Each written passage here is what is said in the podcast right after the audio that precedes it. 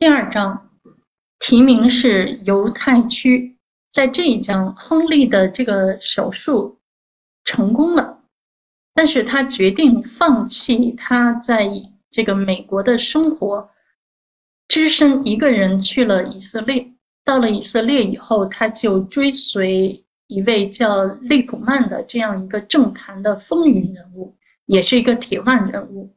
然后他的哥哥从伦敦来以色列去探望他，他的哥哥内森是娶了一个英国的妻子，所以他是从伦敦来。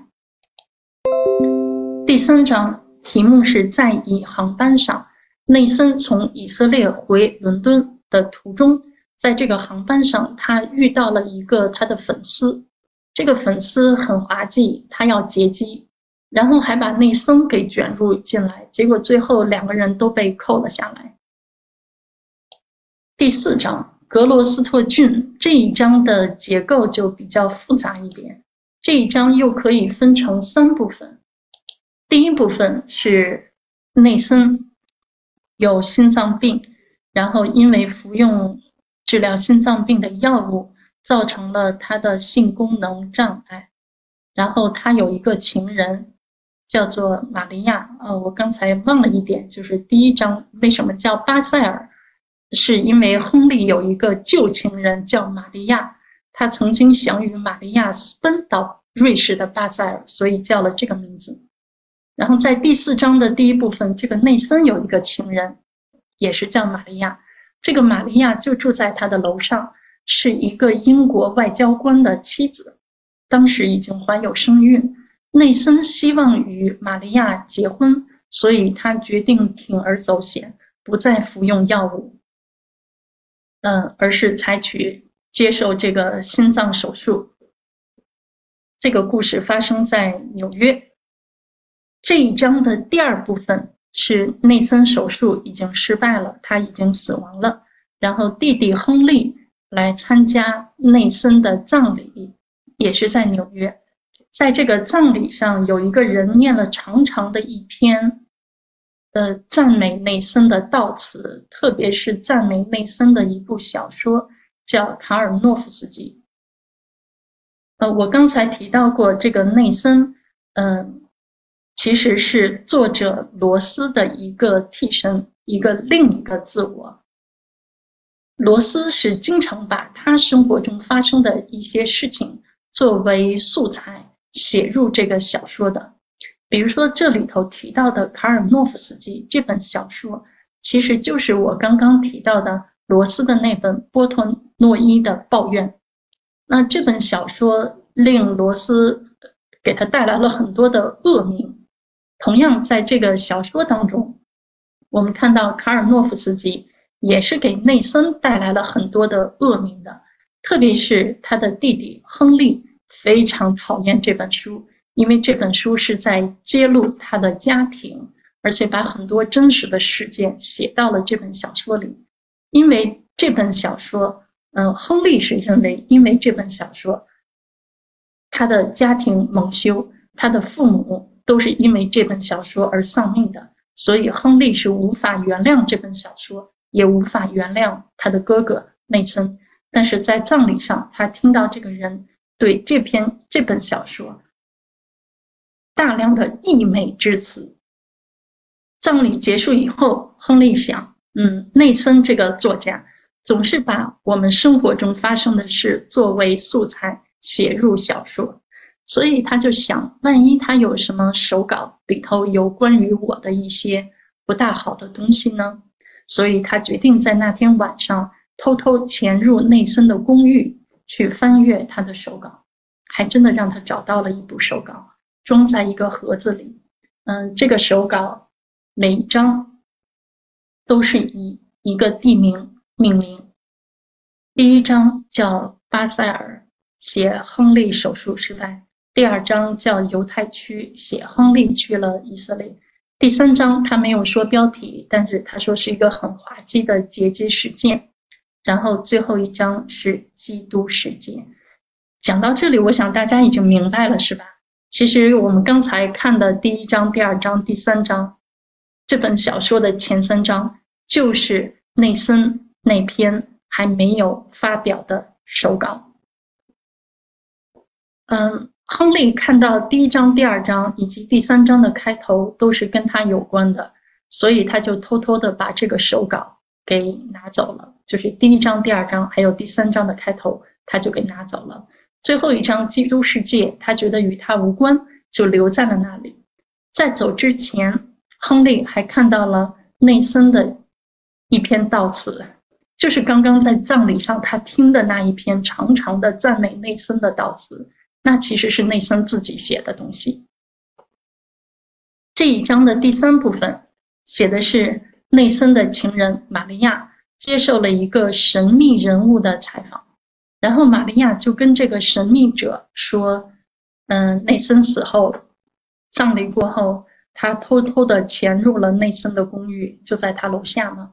然后他在他的公寓里看到了一篇手稿，就是《基督世界》。”玛利亚应该是在亨利之后，也是潜入了公寓，翻阅了这个手稿，但是他是只看到了《基督世界》这一章。这本小说的第五章，我想大家应该猜到了，第五章就是《基督世界》，写的是内森从以色列回到了伦敦，嗯，他回到了这个怀孕的妻子玛利亚的身边。两个人想过一种田园牧歌式的生活，但是在基督世界，内森感受到了浓浓的反犹主义情绪，因此两个人之间爆发了争吵，最后是不欢而散。嗯，这就是这部小说的一个主要内容和它的结构。嗯，是很有非常后现代的一篇小说。嗯，至于说小说的题目为什么要叫反生活，在第四章亨利潜入内森公寓的时候，亨利对内森他的哥哥做了一番评价，也解释了什么叫反生活。亨利说，他一生，这个他指的是内森，内森一生都在躲避纷繁复杂的生活冲击，回避着生活的磨练，生活的裁决。以及生活的脆弱，一辈子生活在一支精心设计的反生活盾牌之后，一支由精选过的保护自我的言辞铸成的盾牌。所谓的反生活，其实就是指内森所构建的这本小说。他是把生活当中的一些事情给提炼出来，然后进行一番改装，写成了。一个与生活相对照的反生活，嗯，有一点像俄罗斯套娃似的，是吧？就是一个小说里头又呃嵌着一个小说。那么这样一种，就是罗斯其实是把这个小说的虚构性直接拆解给读者来看，明明白白的告诉读者，这些都是虚构的，都是小说。这种小说的方式，嗯，是后现代主义小说的一种，叫做元小说。元就是元旦的元，metafiction，它就是直接告诉读者小说是虚构的，它会打破读者对小说真实性的一些幻觉。嗯，评论家孟宪华在评论这本小说的结构时说。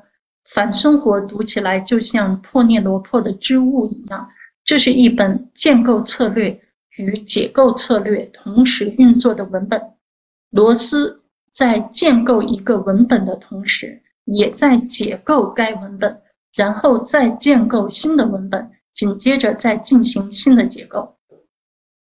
不知道大家是否知道破涅罗破 （Penelope）？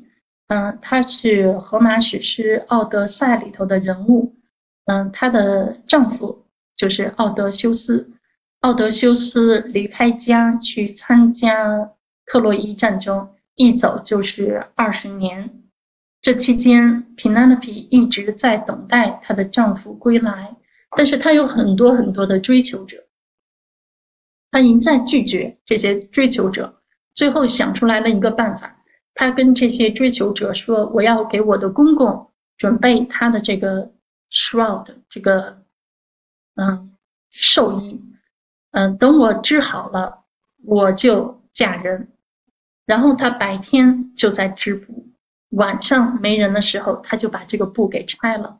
所以他是白天织，晚上拆，这个寿衣永远是完成不了。就这样等回了她的丈夫。所以这个孟宪华把这个作为一个比喻，嗯，罗斯一方面在建构，一方面在解构。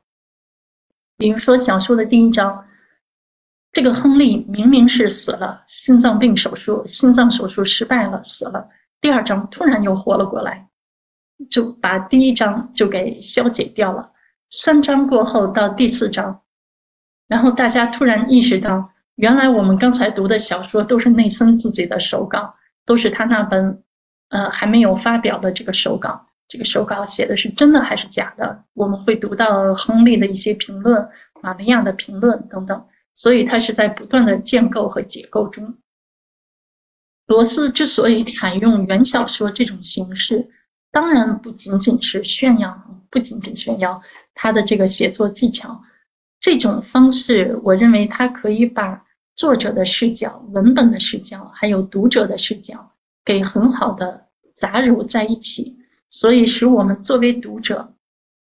就是当我们沉浸在这个小说真实性当中的时候，罗斯突然告诉我们：“哎，这是假的。你想一想，这是真的吗？真的是有这样的事情吗？真的是这个样子吗？你看看别人的，我这小说里头的人物，另一个人物是怎样评论这事儿的？所以他会突然把我们这些读者从那个幻觉当中给抽离出来。”嗯，不过我们还是回到这个犹太性的问题。这本小说也使得我们能够从许多方面来来观察，嗯，来思考这个犹太性的问题。比如说第二章犹太区，就是他们在以色列这一章，嗯，我们首先可以看到犹太性在美国，就是美国人。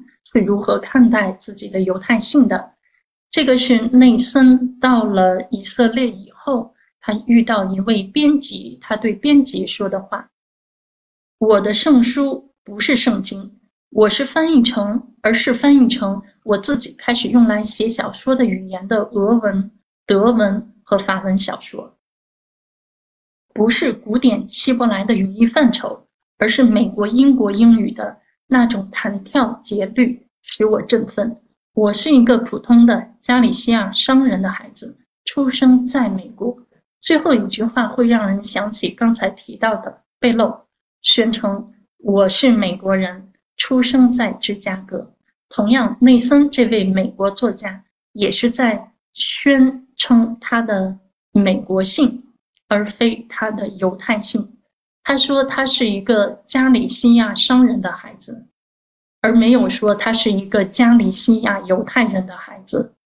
嗯，这个罗斯的父母就是这个加利西亚的，嗯，这个犹太人移民到的美国。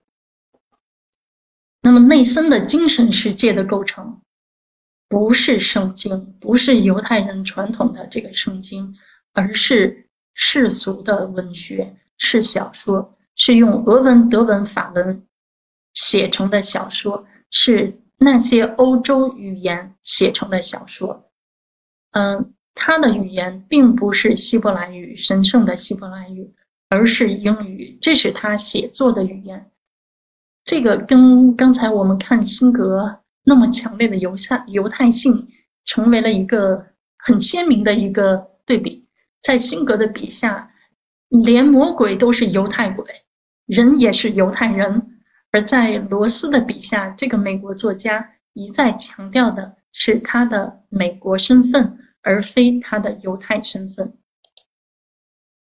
这段话是李普曼的妻子对内森说的。李普曼就是我刚才提到的那位以色列政坛风云人物，呃。非常强硬派的对待这个阿拉伯人，李普曼的妻子对内森说：“可是童话和婚和通婚，在美国这些带来了第二次大屠杀。说真的，那里发生的是一次精神大屠杀。”这同阿拉伯国家给予以色列的威胁同样致人死命。希特勒在奥斯维辛没有完成的事业，美国犹太人在他们自己的卧室里给完成了。这段话说的挺狠的，但是真的并非是耸人听闻，而且的确有很多犹太人都是这样想的，就是这些犹太嗯人，这些大屠杀的幸存者，他们逃过了大屠杀，来到了美国，到了美国以后，特别是他们的后代，慢慢的就忘记了自己的犹太传统。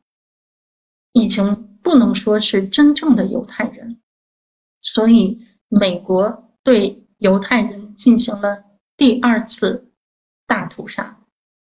嗯，有时候这个也的确会让人去思考，到底是欧洲那种对犹太人的隔离迫害政策，还是美国的这种宗教宽容、比较开放的这样的氛围。更容易保存犹太性。嗯，不管怎样，大家不知道是否知道，其实犹太人在十世纪的时候就来到了中国，在开封居住。但是现在我们中国还有犹太人的后裔吗？所以这也是一个问题。嗯，下面我们再看犹太性在以色列。这是内森和亨利之间的一段对话，就是李普曼带着很多的传单去阿拉伯人的居住区，然后内森问亨利：“你认为阿拉伯人会怎么看？”亨利的回答是：“传单上说的是我们对他们没有敌意。”然后内森意识到，不是我，而是我们，这就是说，亨利的我已经不存在了。亨利的这个回答，他既没有说他是怎么看，也没有说阿拉伯人是怎么看，他说的是传单上是怎么说的，是我们对他们没有敌意。亨利是一个美国人，美国人非常推崇的就是 individualism，是个人主义，是个性主义，是自我。内森想知道的也是你怎么想。你作为一个个人，作为一个自我，你怎么想？你怎么看待这个问题？但是亨利这个美国人来到以色列以后，他自认为自己是找回了他的犹太身份，他已经成为了一个真正的犹太人。但是我们看到这里这个真正的犹太人，这个犹太身份可以说是一个集体身份，他的这个个性，他的我。已经消失在了我们当中，不再有我怎么想，只有我们怎么说，是一个集体的一个统一的宣传口径。他的那个我已经不在了，这个就是以色列的这个犹太性。但是说到这儿，我们也不要忘了，这是第二章，第二章是内森的手稿。嗯，真的是这样吗？所以我们还是需要看一下第四章格罗斯特郡。在这一章里，我们可以看到亨利和玛利亚作为读者对这个手稿所做出的评论。这个是亨利的评论，就是他看完了内森是怎么写他的，然后给出来的评论。他从未去过，也无兴趣造访以色列的他，这个他是指的亨利自己。一个对以色列，或是对于身为犹太种族却毫无异样感觉的犹太人，一个仅仅想当然的认为他和他的妻儿是属于犹太种族，而这与他的事业毫不相干的人，谈到他自己竟在以色列，在某一犹太人聚居区，在某位政坛风云人物的监护下。辅学希伯来语。那么这段评论说明什么？就是破折号之间的这段话是亨利对自己的一个评价。他怎么看待自己的犹太性呢？他对以色列没有兴趣，他对身为犹太人没有任何异样的感觉，只是想当然的认为他们是犹太人，而这个犹太身份与他的事业毫不相干，所以他是一个对犹太性、对犹太身份相当漠然的人。这个表述其实跟我们在第二章看到的内森对那个编辑说的那一段话是比较相似的。就是不论是内森还是亨利，不论是小说中的内森还是生活中的亨利，他们认同的是自己的美国身份，而非犹太身份。亨利对内森的评价是我们还记得吧？他说他写的是一个反生活，就是亨利认为内森总是把亨利包装一下写成内森，或者把内森的一些想法包装一下给写成亨利。所以有时候我们没有办法去分清到底哪个是亨利，哪个是内森。就像，嗯，这个英文版的这个封面一样，这两个人，你中有我，我是我中有你，他们是相反的，但是他们又很相似。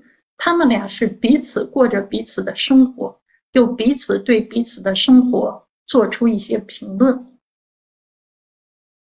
所以刚才那个小说当中那个手稿中的内森，其实其实是更像生活中的亨利的。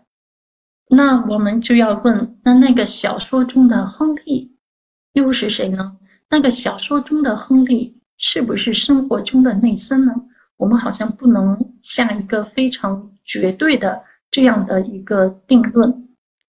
难道那个亨利的想法，苦学希伯来语的那个人，难道是亨呃内森想这样做吗？也不一定，但至少那个亨利是内森的一个建构，是他的一个想象，或许就是他对以色列人如何看待自己犹太身份的一个想象，在以色列人的眼中，犹太人是这样的一个集体身份。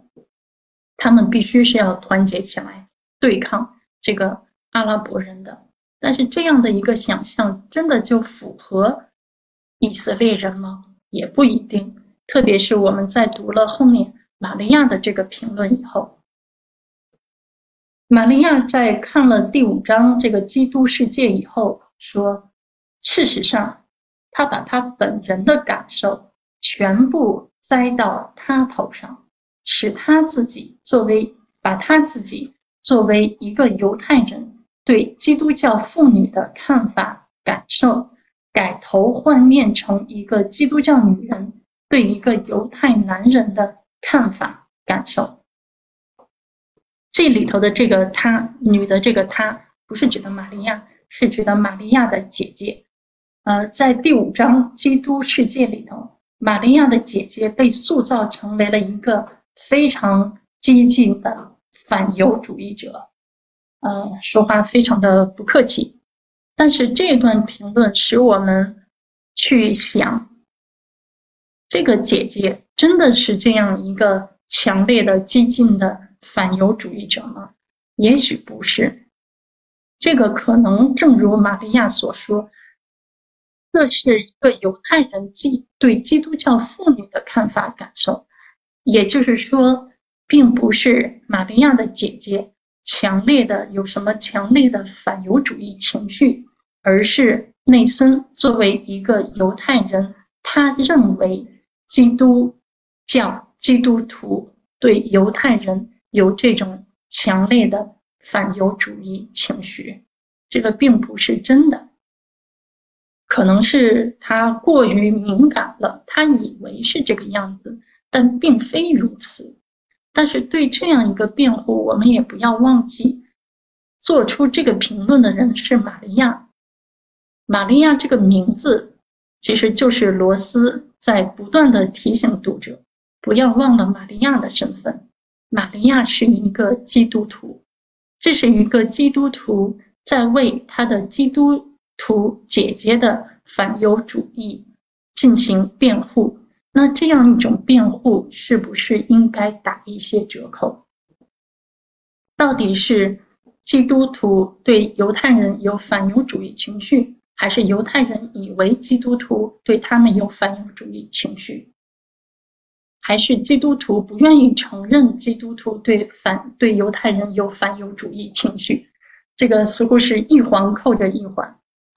嗯，讲到这里，我又想起来一个例子，就是我认识的一个犹太人。这个犹太人他在中国是生活了很多年的，他也懂一些汉语。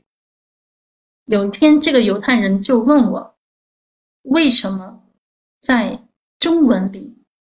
犹太的这个“犹”字是反犬旁，这是不是中国人对犹太人的一种歧视？把犹太人当作是野蛮人，认为他们跟动物差不多，这个是一种歧视。当时我真的是一惊，因为我从来没有想到这个问题。当然，我立马会跟他解释，不是这样的，我们中国人。并不歧视犹太人，我们并没有把犹太人当作是野蛮人看待。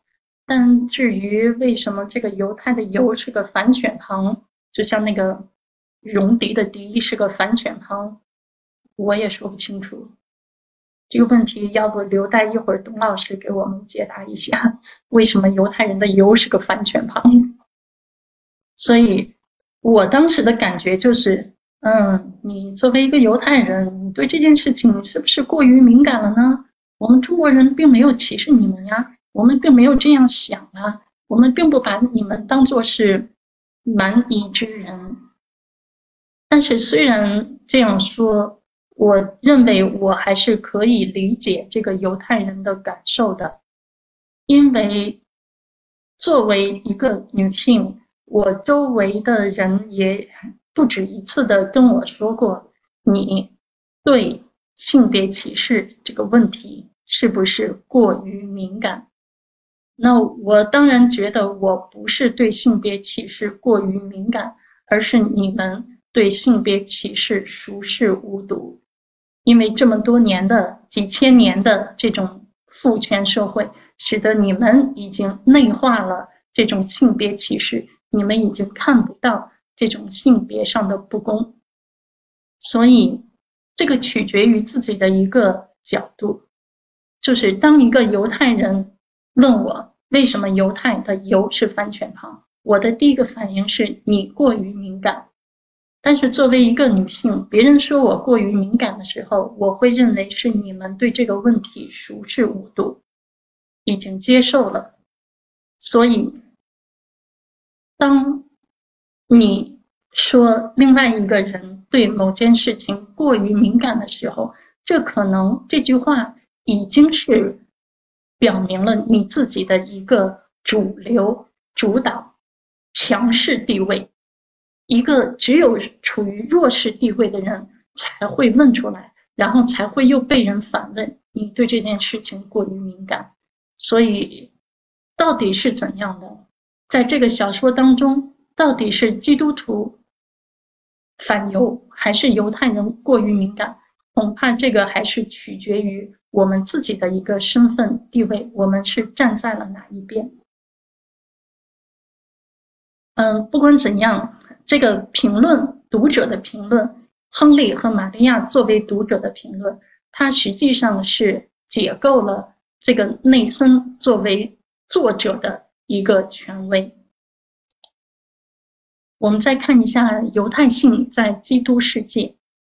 呃，这个是圣诞节将近，然后内森陪同妻子一起去教堂。他这是他的一段独白：每当身处教堂，耳旁响起管风琴曲时，我才强烈的意识到自己是个犹太人。面对哭墙，哭墙大家都知道，这是耶路撒冷的那个圣殿的断壁残垣。面对哭墙，我可能作为一个非陌生人而感到陌生。我只是选择站在外面，而非被拒之门外。即使是最为唐突冒昧而对我感到绝望的过路人，也只会主动劝我加入，而不会将我分开。我与人群的亲和力一点不比别人少。然而，在我与这种宗教虔诚，这个指的是基督教之间，横隔着一条无法逾越的鸿沟。我感到一种出自本能的彻底的不相容。我觉得自己就像一个置身敌营的间谍，正在远远的目睹一场仪式。那种仪式体现着导致对犹太民族的迫害和虐待的思想意识。这里，内森是把他在教堂和他在哭墙边的感受做了一个对比。在以色列，在这个哭墙边，他可以选择站在外面，他可以选择不去加入那些犹太人。这种选择权其实就已经标明了他的主流社会的这个地位。以色列毕竟是一个犹太国家，他是有选择权的，他可以选择跟他们站在一起或不站在一起。不论他如何选择，他都是一个犹太人，所以他的亲和力一点不比别人少。他都是我们引号的我们中的一员。虽然他刚才对亨利所说的我们感到有些不屑、有些不满，但不论他承认与否。他都是这个我们中的一员，而在教堂，他没有这个选择权。那种不相容是本能的、彻底的不相容。他是一个外来人，他是一个间谍，他成了一个他者，他不属于这些基基督徒，他不属于他们。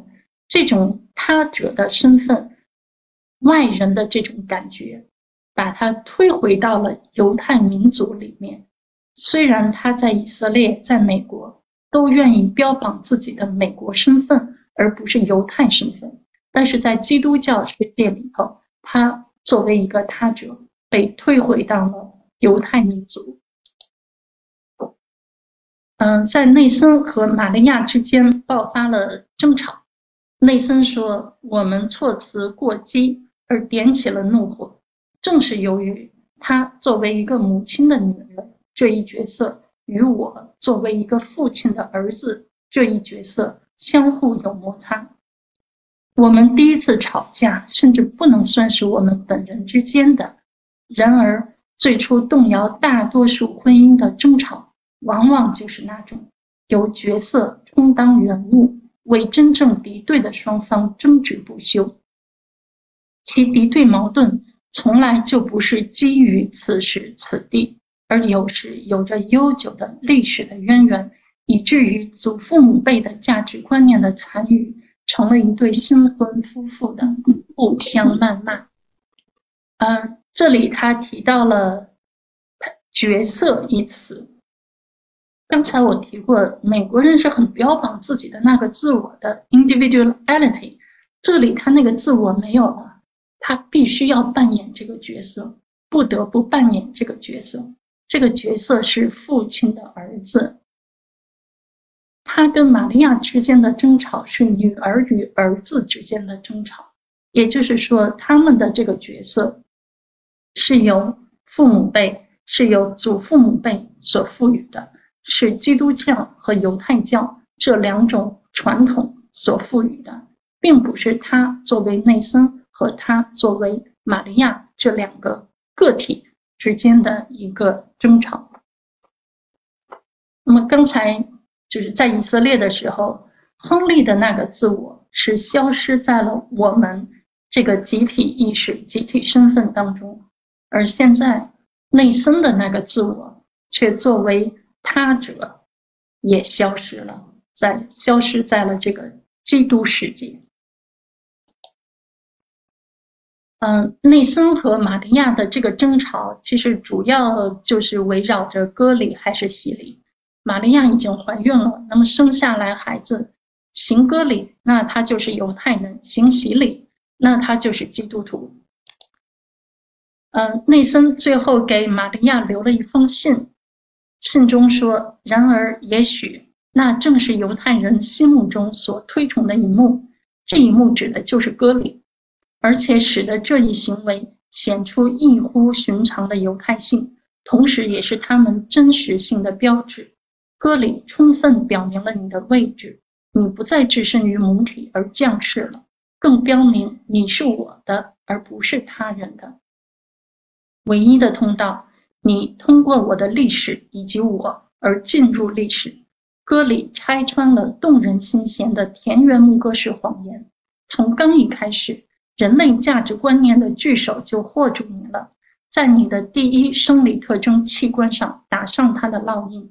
由于在每个人扮演起种种自我的同时，他创造出自己的特定意义。这就是我赞同那种仪式的含义所在。他是赞同歌里的，因为歌里赋予了他的自我以意义，所以这里我们看到自我的意义并不是与生俱来的，而是被创造出来的，是被赋予的，是被你的传统文化、你的父辈母、你的父辈祖父辈所赋予的。通过歌里一个人。中性的人，一个孩子成为了一个犹太人，进入了犹太人的历史，就像刚才辛格那个小鞋匠那篇故事里所说的，这个链条从圣经开始到现在一直就没有断裂过。歌里就成为了犹太人的这样一个标志：你是我的，他是属于这个犹太民族的。刚才提过，这个罗斯总是要叛逆，要逃离这个犹太传统，甚至对犹太传统骂了脏字。但他总是在在逃离，但他总是会被拉回来，总是逃离不出去。他的犹太性就特别明显的表现在这种张力当中。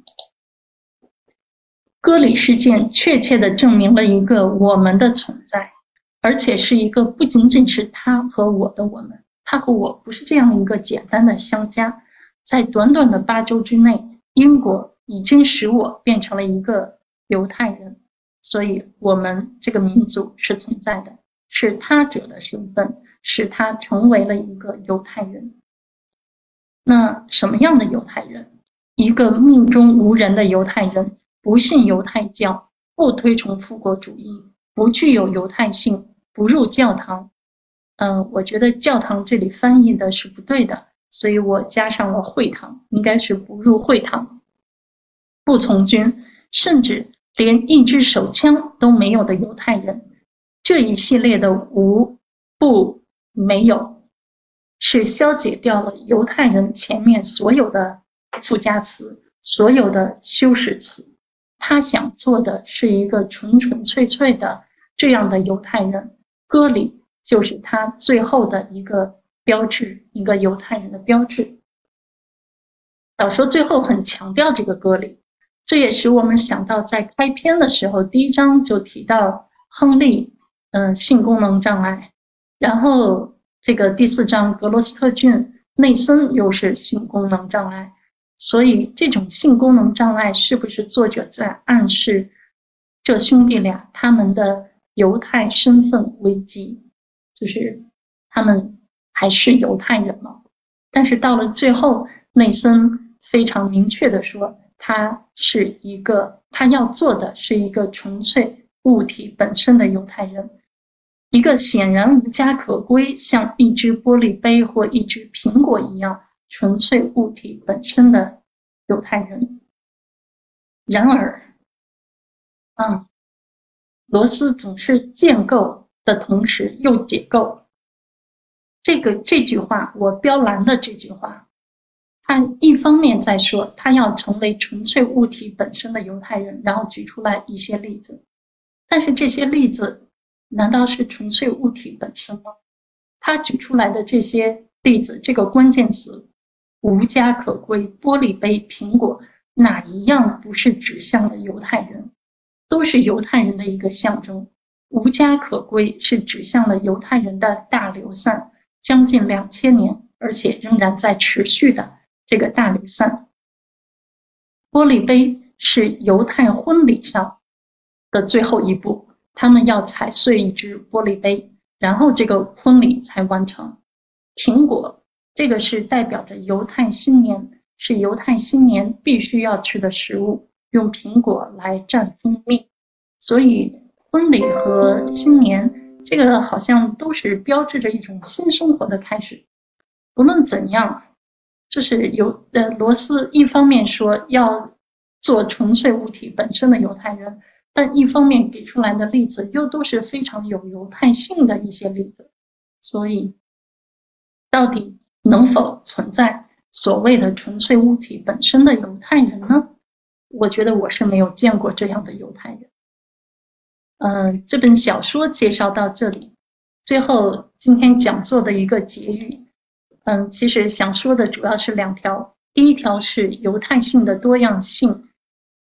有辛格这样一呼一吸都是犹太性的这样的犹太人，但是他又挺他向往着传统，但是又在一定程度上也是背离了传统，也是挺矛盾的。也有像贝勒、马拉莫德、奥兹克这样的以犹太性作为一种象征这样的犹太人，也有罗斯这种在叛逆中所展现的这样的犹太性。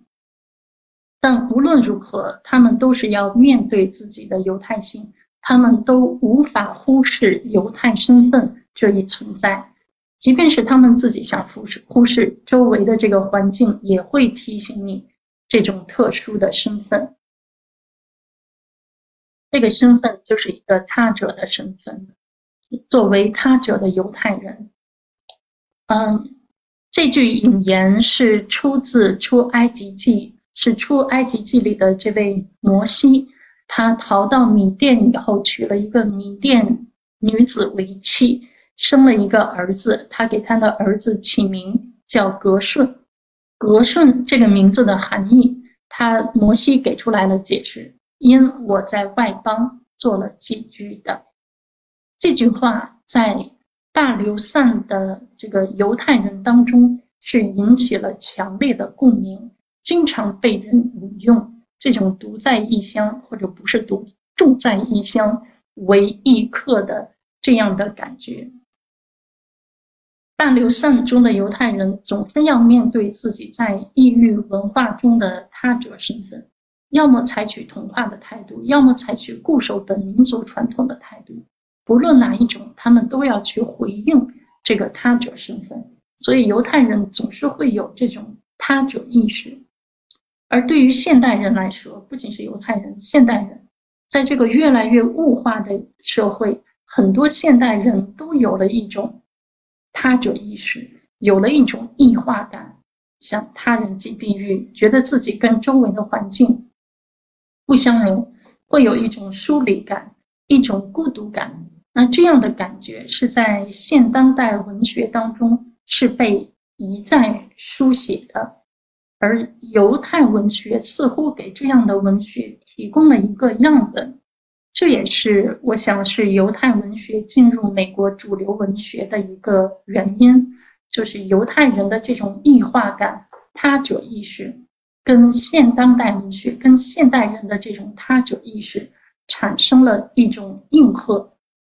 呃，有一有一句话，也许说的比较极端，就是说战后。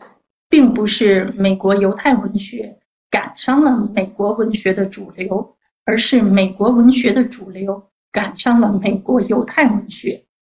因为不管怎样说，犹太人作为他者还是非常有经验的，已经做了两千多年的两千年的这个他者。嗯，好，我今天就讲到这里。嗯，还有些时间。呃看看大家有没有什么问题？那我先结束一下这个共享屏幕。呃，好的，感谢呃韩颖老师，呃非常充实，并且这个呃思维条理非常清晰，而且有趣的表达非常有趣，呃这个引人入胜的两个小时。呃，看看我们这在线的老师和同学们是否这个呃是否有问题？呃，提问可以直接开麦吗？呃，好吧，可以直接打开麦克来提问。呃，老师好，呃，我是想问一下一个问题，因为您今天就是我在谈谈论开始那位作家时候。您在最后也谈了一下，呃，犹太文学之所以能被现代的这个社会所接受，是因为现代社会的异化与犹太中的那种他者意识产生了共鸣。那么，请问您是如何看待犹太性与现代性的？因为您在讲到那个犹太文学，它是也是呃生发于犹太启蒙这一项运动，而启蒙运动之后的那一种对于现代性的探讨，也是。一个文学史学上都很现在比较火热的问题，所以想听您解答一下关于犹太性与现代性，您是怎样一个看法？谢谢老师。啊，这个问题提的好大。嗯，现代性的问题，我觉得恐怕首先好像对现代性也会有一些不同的解读，呃，不同的这个定义，就是到底什么是现代性？现代性。然后后来又有这种所谓的这种后现代性，似乎又在去解构这个现代性。那么一般是会认为这个现代性它是有一种结构，但是它又有一种，就是大家对这种结构的一个反思，就是会对以前的一种那种社会结构、一种人们所习以为常的生活状态的一个反思。那么至于这个犹太性，我觉得我今天讲的犹太性主要是集中于就是他们如何看待自己的身份，而这一点的确是会跟现代性产生一个应和，就是以前的人对这个自我的问题不会产生太多的疑问，而现代性就是现代主义或者后现代主义对于自我的问题就成了一个。绕不过去的一个坎儿，就是大家总是想从不同的角度去回答，到底我的自我是什么？这个好像又可以回到古希腊似的哈，嗯，了解你自己，know thyself。所以这个问题好像是一个从古至今，但是到了现代，到了后现代以后，大家尤其关注的一个问题就是我是谁，各种各样的异化。我记得前几年好像还参加过一个会议，就是说这个文学与机器这样的一个会议，也是这个会议一个讨论的主要的问题，就是在现代社会，我我们作为一个人的这个自我跟机器的这个自我有什么区别等等，这种机器的冲击对这种自我意识又带来了一些什么样的影响？那还是回到这个犹太。我觉得犹太人对于我的问题的关注，就是因为他们从公元二世纪的时候开始进入这个大流散时期，所以这个问题可以说是他们必须要在异域文化当中所面对的。然后我跟他者之间的一个关系，那么还有像我跟你、我跟上帝之间的一个关系。都是这些犹太学者们、拉比们，然后到现在的这些犹太作家们不断去探讨的一个问题。这个我觉得可能是跟现代性能够，当然肯定还会有其他的一些应和。我在后面的几讲当中，这个所要讲的主题也会继续涉及到这一点。毕竟，嗯，犹太文学之所以会进入主流文学。我觉得就是跟这种现代性还有后现代它的这种契合，这是相当嗯有着密切的联系的。是的，老师刚才的解释让我不仅好像知道了它跟现代性有联系，其实这也是可以上溯到新柏拉图主义的，就是包括您刚才说思考那种人神关系呀，那种我和拉比呀，就好像其实怎么说呢？我觉得老师刚才在讲辛格的小说，就让我感觉到了一种复古。我觉得，嗯，他虽然是一个当代的作家，但是他的那一种，他描述当时您不是列举了那个犹太文化的消亡，他形容那个城市的消亡，其实他用的一个很传统的笔调，就好像在形容耶路撒冷的衰亡跟君士坦丁的衰亡一样。我觉得这还是蛮神奇的一个事情。像您在解释犹太性的时候，也是给了我一个很好的讲座体验，就是好像又能看到现代，又能看到过去，也就是也启发了我想要去看看更多辛格的小说。好，谢谢老师。啊，那太好了！我个人是非常喜欢辛格的小说的，而且特别是你提到这个笔调哈，让我对我自己的这个翻译有了一点小小的满足感。是的，你就是很把那种历史传统感那种说出来了，特别是那种很红。哎，不行，我再说下去是不是属于吹捧了？那我我到那我到到此为止，我先去下单那个书了。好，谢谢你。呃，好的，谢谢韩英老师。呃，我们现在还有问题出现，呃，不知道韩老师有没有看到？哦，那是什么让阿瑟米勒他们不那么具有犹太性呢？这是目前出现的第二个问题。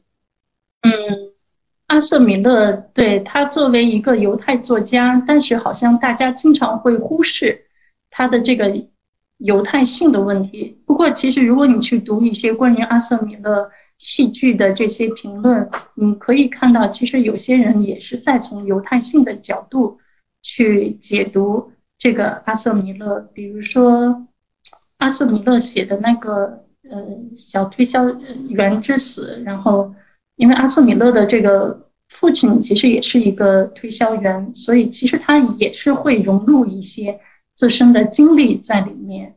然后还有像他写那个。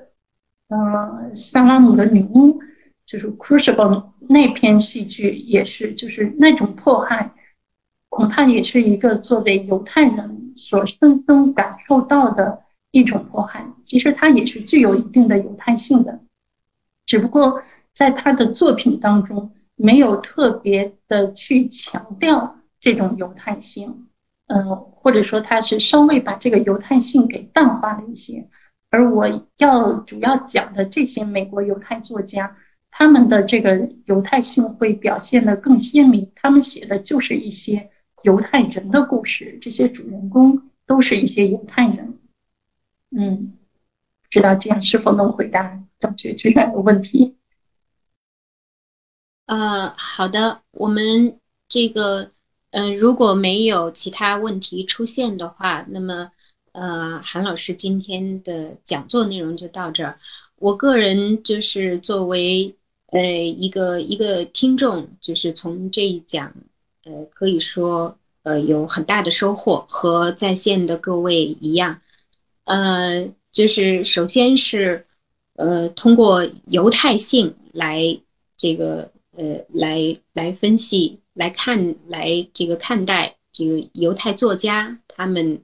这个各自所带有的犹太身份，以及他们如何这个呃如何认知和对待这一身份，那么其实这个会让我这个非常自然而然的是引发我对于从中国文化的角角度出发，那么对于如果我们有对于中华性的一种自我提问的话，那么我们应该做一种什么样的自我认知？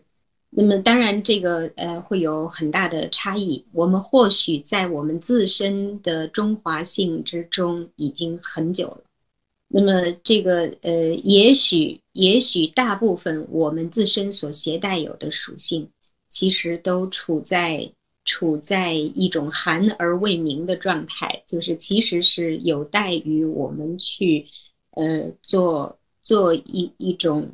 这个无论是站在主体还是站在他者的这个角度上，分离出他者角度来做自我这个自我提问和自我回答的这样的一种讨论过程。呃，那么呃，我觉得呃，犹太文化与犹太身份，那么它始终在，就是他作为一个他者，拥有这个拥有。超过两千年的时间，那么它始终在和，比如说以基督以基督文化就是作为既作为一种对话，又作为一种有有对立对立感而并存的一个文化体。那么，呃，这是他，他有着足够这个有着足够丰富的、足够这个多元的一种思考和观察的方式。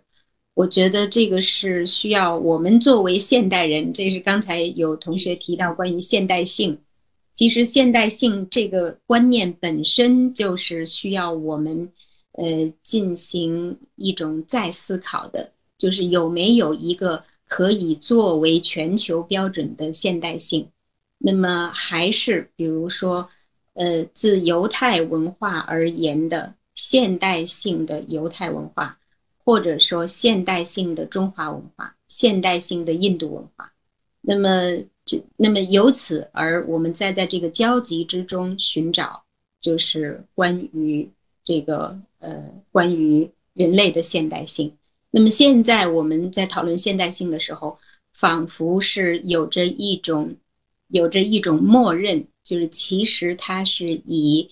呃，基督基督文化作为上源的这个呃西方西方文化，我们笼统称之为西方文化，就是作为一一个默认标准的所谓现代化。嗯，其实这个也是需要再讨论。呃，所以我觉得这个呃韩颖老师他他由这个呃犹太文学由。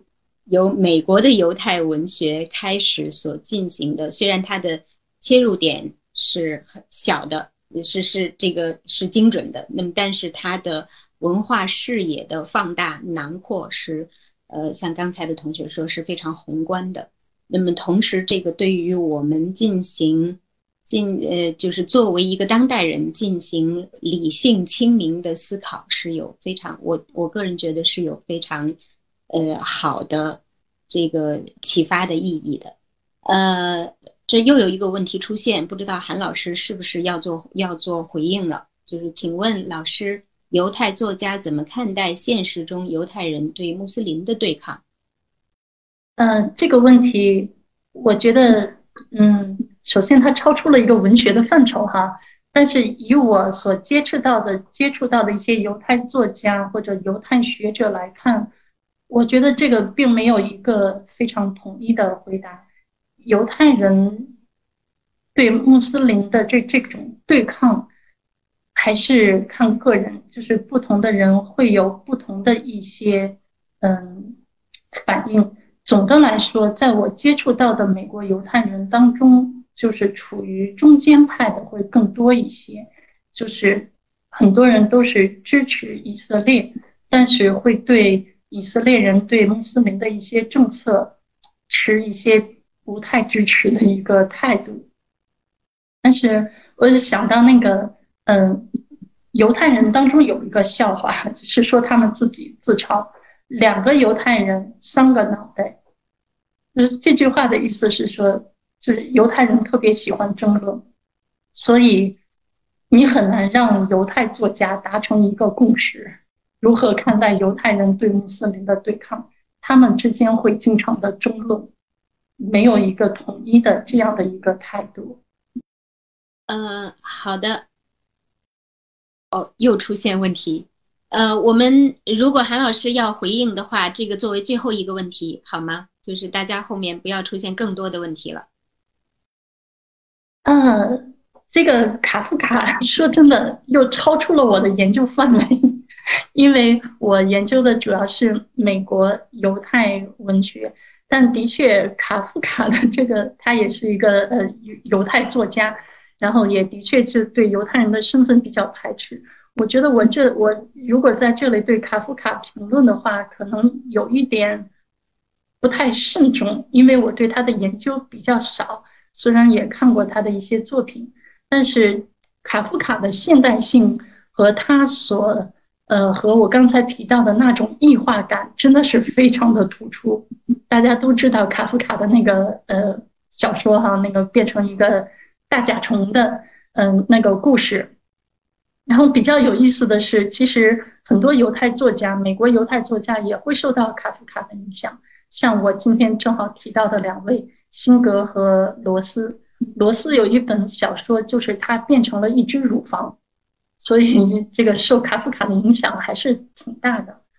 我觉得可能卡夫卡不管他如何对待犹太人身份有多排斥，就像贝勒。罗斯他们都不太愿意强调自己的犹太身份，但是犹太文化给他们的那种影响，真的是不可磨灭的。就是这种感觉，这种异化的感觉，疏离的感觉，这种一直是被排除在外的这种他者的感觉。嗯，简单这样说几句，不敢多说。嗯，好的。嗯，韩韩颖老师。就是关于这个学术问题，就是在他表述观点的时候，总是非常慎重的，这是一种很严肃的这个学人态度。呃，这个也是我一向一向非常敬重的。呃，那么好的，呃，韩颖老师，你是否可以跟大家预告一下你下一讲的主题？嗯，我下一讲的主题是呃，直面苦难。这个会涉及到大屠杀，然后还有其他的一些，然后会涉及到，还会涉及到辛格的作品，嗯，也还会涉及到罗斯的作品，然后就是新西亚奥兹克的两部作品，所以下周会介绍四部作品，非常期待与大家分享。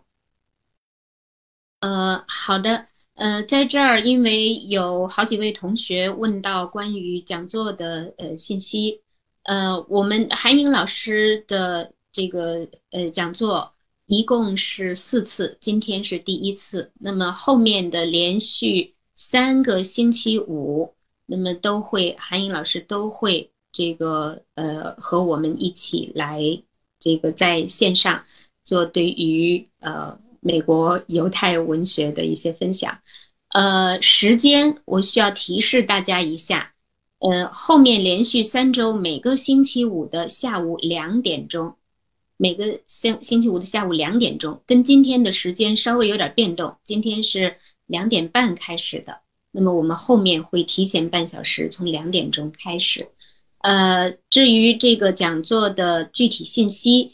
请大家关注中央美术学院人文学院的呃公众号，我们会在上面发布这个讲座的公告。呃，如果大家想要回看呃这一讲以及前面张磊老师所讲的四讲的话，请大家登录 B 站搜索这个央美人文学院，能够看到。呃，人文学院的人文大讲堂的前面的，就是前期已经做过的，不光是包括我们这几次了，而是前面历次讲座的这个回放。好的，呃，谢谢大家，谢谢韩颖老师，那我们就谢谢老师，谢谢大家，再见，谢谢韩老师，谢谢韩老师，再见，再见。